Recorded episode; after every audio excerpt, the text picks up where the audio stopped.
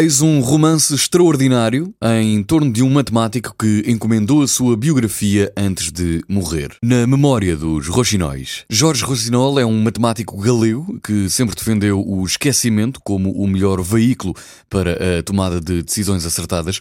No final da vida encomenda uma biografia sua a uma casa editora. Estranha decisão para quem nunca quis recordar. O biógrafo escolhido acaba por ser alguém com quem privou durante décadas eh, e que se vê ele próprio enliado em memórias moribundas. É um romance em três tempos: o do passado do biografado, o do passado do biógrafo e o do presente que os une que vê no arrependimento outra forma de se lidar com as recordações.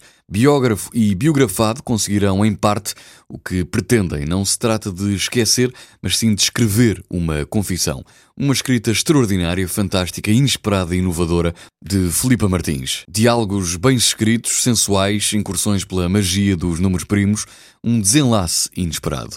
Na memória dos Roxinóis de Filipa Martins. Um livro capaz de o surpreender.